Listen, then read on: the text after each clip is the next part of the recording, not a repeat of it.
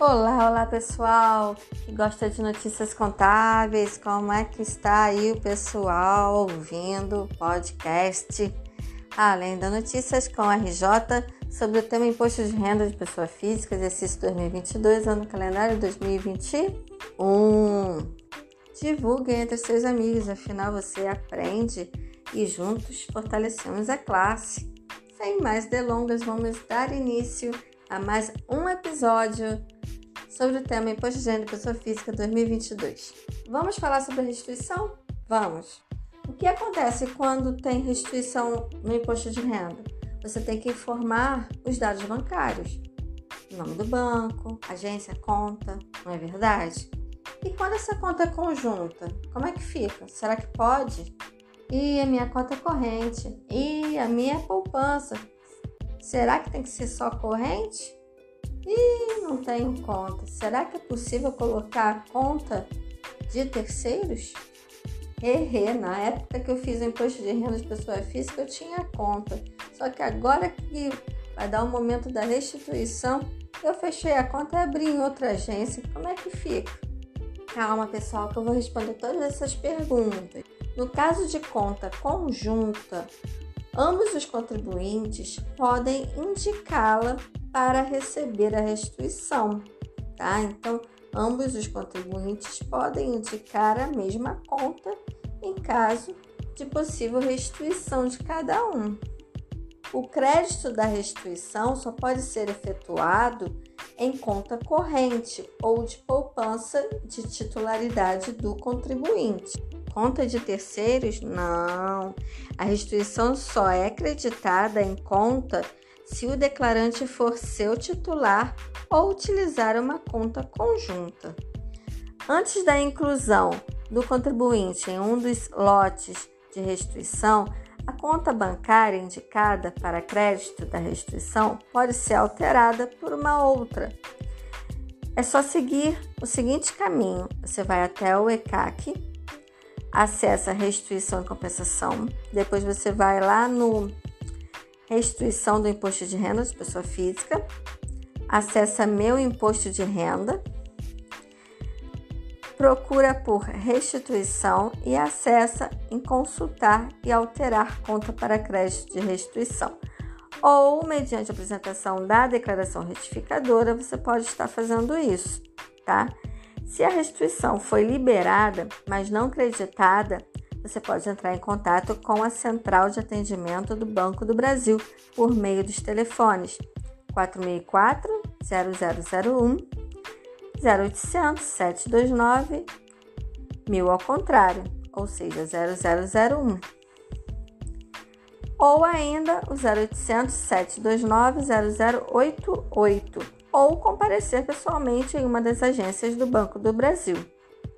Quando a restituição não é resgatada no Banco do Brasil no prazo de um ano, ele é devolvido para a Secretaria Especial da Receita Federal e pode ser requisitada pelo contribuinte no prazo de até cinco anos, contado a partir da data em que o pagamento foi disponibilizado na instituição financeira.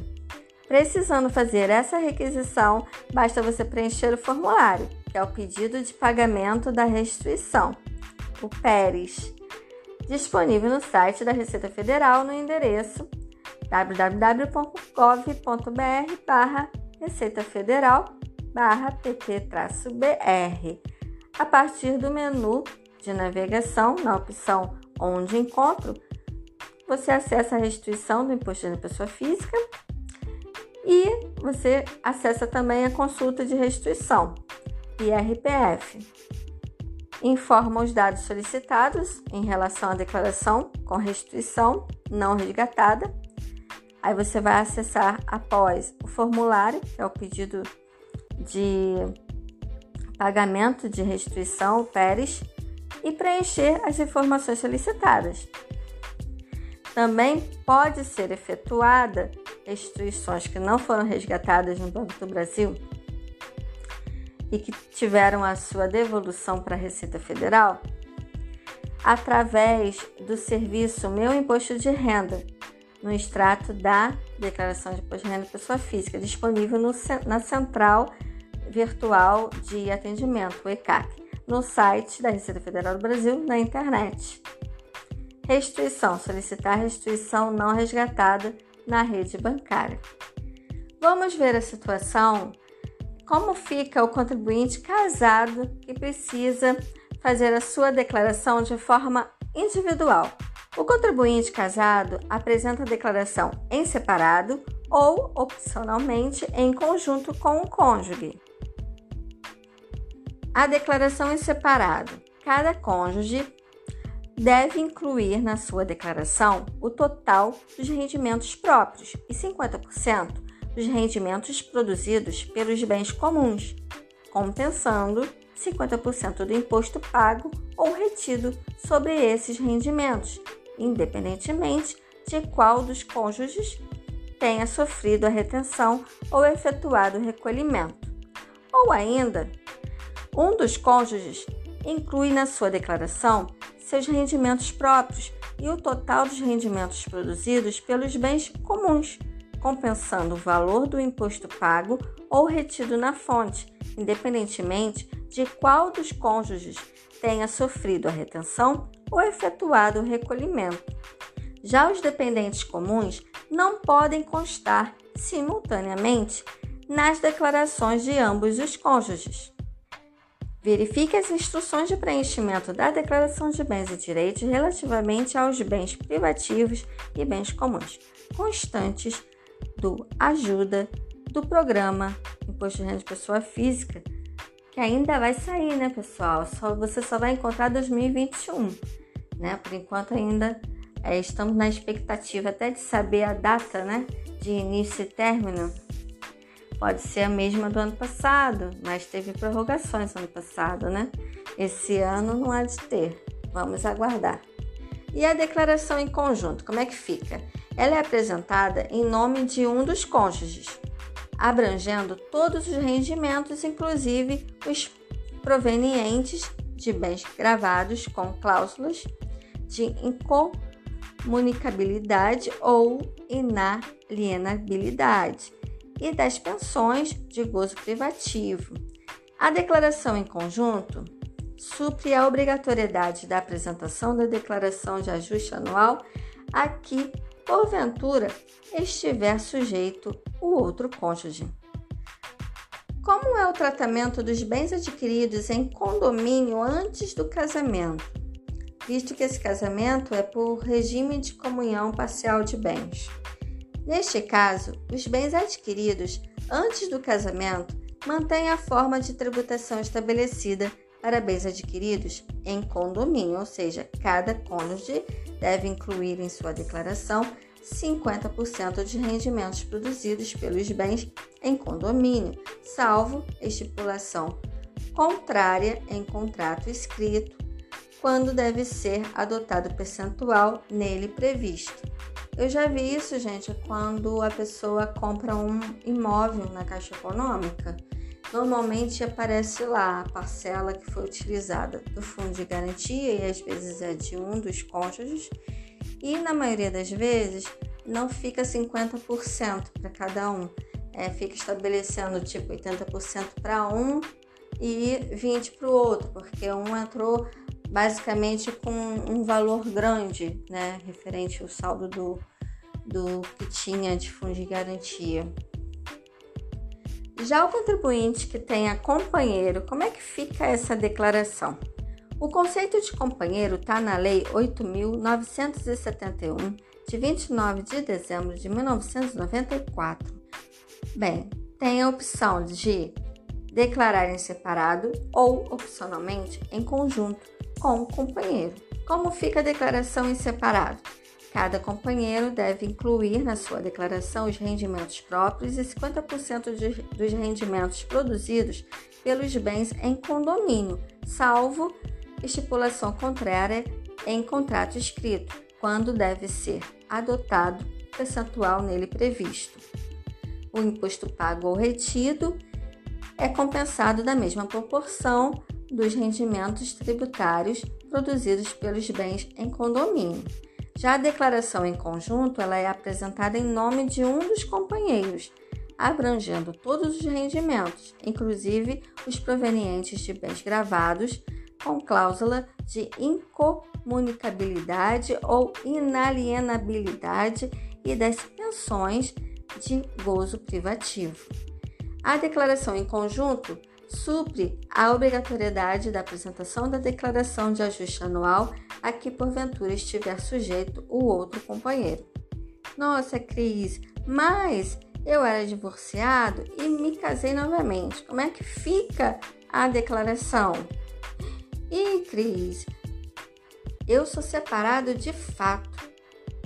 Oh, não, eu sou contribuinte divorciado ou separado judicialmente ou por escritura pública. Oi?